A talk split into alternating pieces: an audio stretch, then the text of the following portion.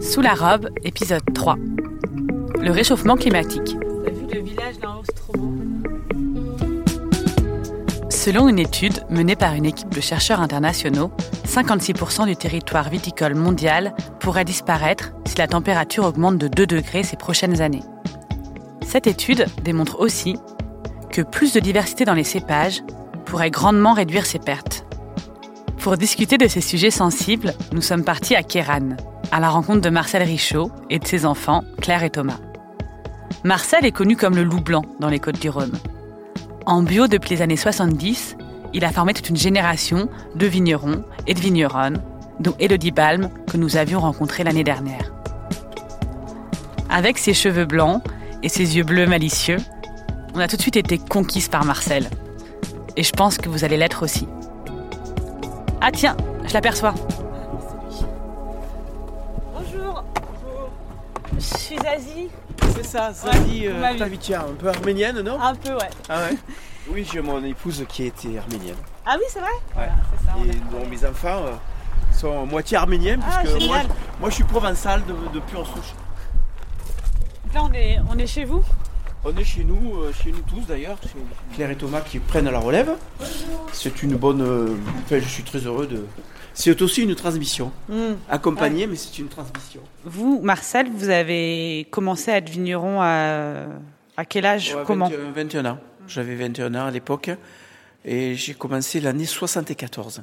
Mais quand vous avez commencé, ça, ça ressemblait à quoi le domaine Richaud? Alors le domaine Richaud, il était, il était en cave coopérative. Et euh, je pense qu'aujourd'hui, alors je, je parle de cette cave coopérative que je respecte, euh, mais eux aussi, de leur côté, ont fait de très belles évolutions. Mais, mais à l'époque, c'était, c'était marginal de s'en aller de la coopérative. Il y a Parce 40 que juste, ça veut, ça veut dire que votre père et votre grand-père, peut-être, cultivaient leurs raisins et les amenaient à la cave et vinifiaient pas Voilà. eux-mêmes. Donc l'option, pour eux, l'option c'était producteur de raisins. Évidemment, ils travaillaient en conventionnel. Évidemment, ils avaient des techniques et, des visions euh, très arrêtées sur euh, la production essentiellement et la rentabilité par le par le les, poids du raisin. Moi, j'ai choisi une voie euh, un peu marginale à l'époque, qui n'est plus le cas aujourd'hui. Et je pense qu'on a fait le bon choix. On a eu l'idée de faire nos vins, d'être fiers de notre production et de passer en bio très vite. On va, aller se promener dans, les vignes, mais est-ce que vous pouvez déjà me dire, depuis les années 70 quand vous êtes arrivé, et maintenant, vous avez changé du coup la culture de la vigne, vous avez vraiment vu des terroirs euh, changer?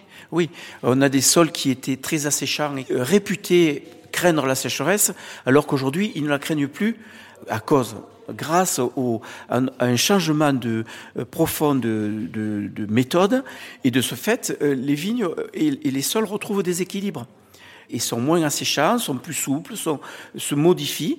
Alors évidemment, il y a des contraintes euh, au-dessus de nous qui sont extrêmement terribles, ces changements climatiques.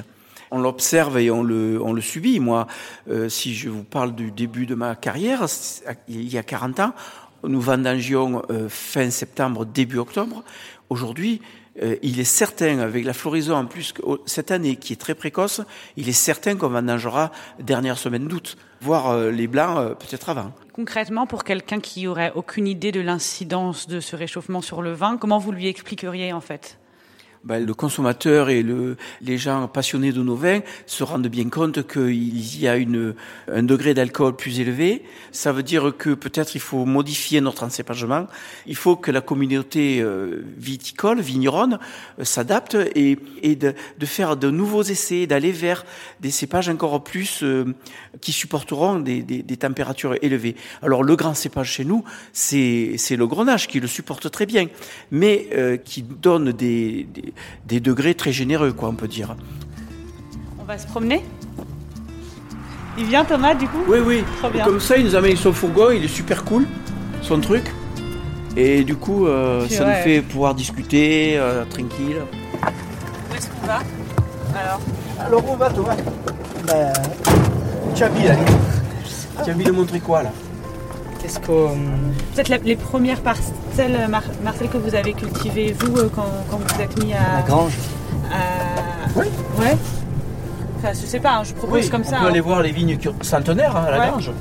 Tu, Allez. tu vas, tu Si prends le bord de l'aigle et on va voir des vignes qui, qui sont euh, euh, des- de magnifiques vignes plantées comme des poteaux euh, qui, euh, que si on sait les préserver, on, on a une chance inouïe parce que bien que ce soit des terroirs un peu secondaires à Kéran, euh, c'est quand même, euh, on, peut, on peut en tirer une- de, de- de- de belles choses. quoi. C'est sur ces terroirs-là que nous produisons les, nos, nos terres d'aigle. En fait, on se prend un peu pour des aigles. En fait. C'est la rivière, c'est la vallée de l'aigle, mais nous, À la base, ça s'appelait Terre d'Aigle. La- Avant, ça s'appelait Terre d'Aigle Et à la base. Et vous les avez transformés en terre d'aigle. Ouais, c'est. Ouais. Ça veut dire quoi de quand se déguste, pour un aigle C'est quand on déguste trop en fait. Est-ce qu'on sort de la voiture Vous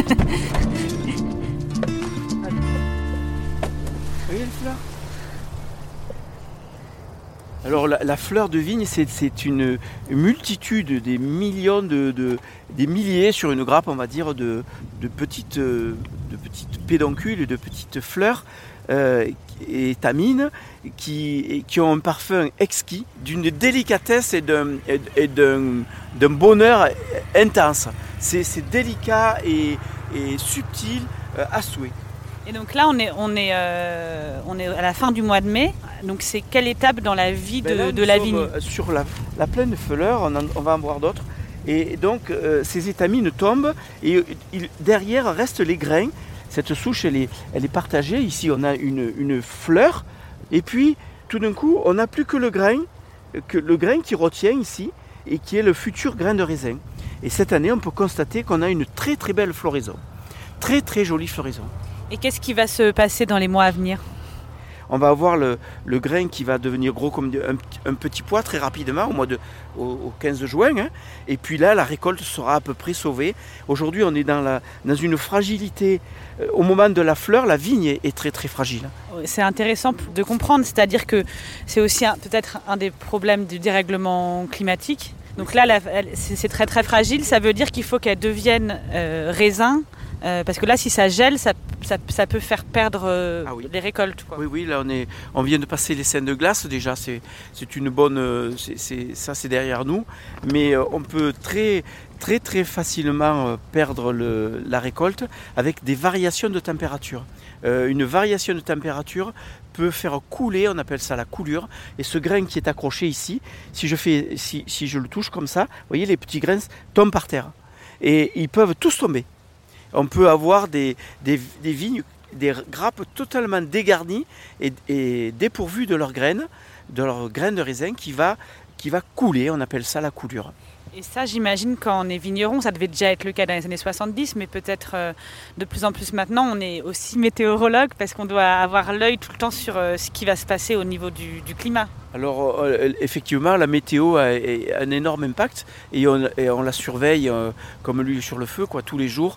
La météo nous guide dans, nos travaux et dans nos choix, euh, dans nos choix euh, sur la journée, sur, le, sur les perspectives des, qui, que, le, que l'on doit, euh, les options qu'on doit prendre dans le travail. Mais comme on, le disait tout à l'heure, on, on se retrouve avec des, des changements euh, climatiques qui, qui nous pénalisent et on est obligé d'anticiper parce que euh, ce qui nous arrive aujourd'hui ne nous est pas arrivé euh, hier. Parce que vous, Marcel, ça fait 45 ans. Comme il y a le dérèglement climatique, on dit les, les saisons changent, donc c'est dur de se fier à ce qui a été fait avant, mais quand même, vous avez toute cette expérience d'avoir pu comprendre saison après saison euh, les bons moments de, de votre vigne, quoi, de mieux la connaître. En fait. C'est c'est vrai, mais c'est ce que je dis souvent à Thomas et Claire, c'est que euh, euh, il ne faut pas se fier que à notre expérience, parce que ce que l'on rencontre aujourd'hui, on l'a jamais connu. Et toutes les années est une nouvelle année. Et c'est ce qui est intéressant, c'est, extrêmement passionnant euh, et même c'est un challenge toutes les années. On remet en question, on doit reproduire de, belles choses et, et c'est pas acquis, c'est jamais acquis. On ne peut pas s'endormir sur ses lauriers. C'est toujours à remettre sur le tapis le, le- le métier. Quoi. On, a, un- dérèglement climatique qui est forcément important. Moi, j'aime bien parler de dérèglement climatique parce que l'homme est, coupable quand même. Donc, on doit pouvoir euh, s'adapter un peu, mais on, doit changer nos gestes. Et justement, euh, Est-ce qu'on ne doit pas euh, accepter aussi, et peut-être presque deux philosophies différentes dans le vin, que le goût ne peut pas être toujours le même, qu'il change et qu'il est vivant comme le raisin. Peut-être Ah que c'est aussi... Nous, on aime bien travailler sur cette idée de ne pas assembler les, les millésimes. On reste vraiment campé sur l'image de l'année et sur le, le goût de l'année. C'est comme un album photo, c'est plein, plein de, de, de choses euh, et d'anecdotes et de, et de bons souvenirs. Et, de, et euh, voilà, c'est un rappel à l'ordre aussi, c'est super.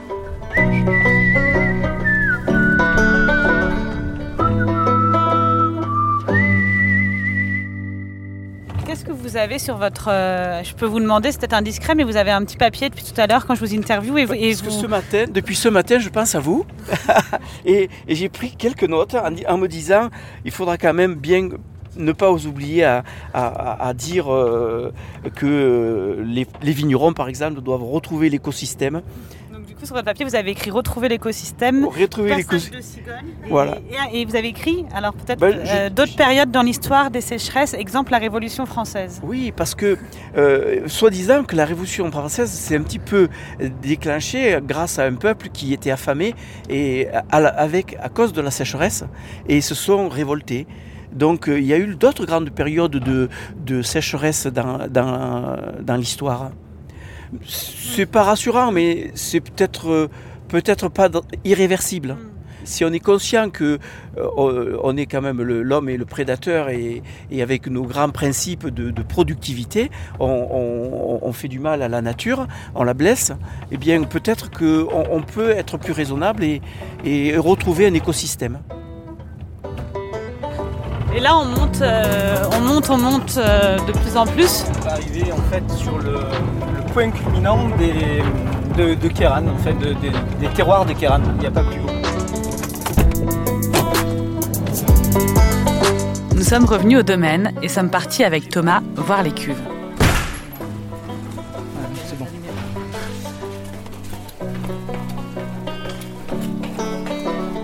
Ah, j'ai- J'ai le vertige, moi. Je lui ai d'abord demandé comment faire pour avoir des vins équilibrés et pas trop alcoolisés lorsqu'on est confronté au réchauffement climatique.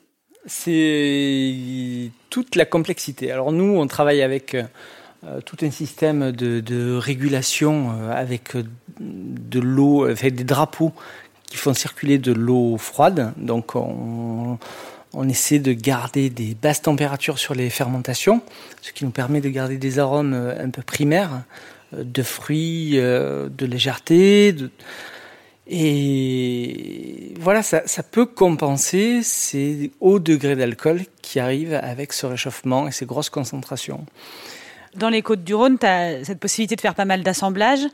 Et donc, du coup, est-ce que c'est aussi réfléchir à des, des assemblages qui vont faire descendre les, deux- les, vins Mais ouais, mais ça, il te faut l'avoir anticipé pas, pas mal d'années avant, c'est-à-dire d'avoir fait des plantations de cépages qui te permettent de faire descendre ces degrés d'alcool, comme les Carignans, les Cinsault, ou, euh, ou alors faire des vendanges plus tôt pour avoir des, des, des- pas des trop gros degrés d'alcool. Et est-ce qu'il y a des cépages qu'on cultivait plus tellement dans la région que vous avez essayé de replanter ou des cépages euh, peut-être euh, qui sont plus résistants euh, à ces chaleurs qui viennent plus de, de l'Espagne ou... Alors, il y a justement donc la parcelle dont on parlait, où on a fait deux essais de cépages espagnols vraiment du sud d'Espagne, euh, en blanc, le Barigno et le Verdero. Voilà, ça c'est vraiment anecdotique parce que c'est vraiment des, des petits morceaux. Et après, euh, en plus euh, oubliés, euh, les muscardins ou la coudoise, qui peuvent être à notre époque plus adaptés. Mais ça reste un pari.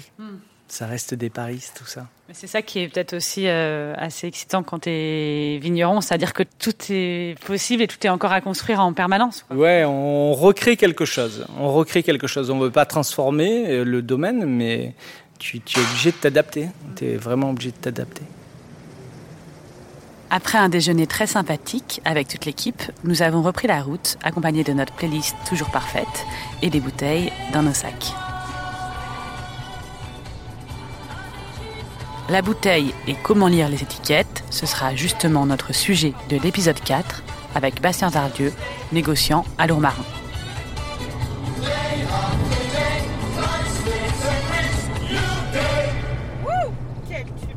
Je vous dis donc à très vite et surtout, n'oubliez pas, l'abus d'alcool est dangereux pour la santé, à consommer avec modération.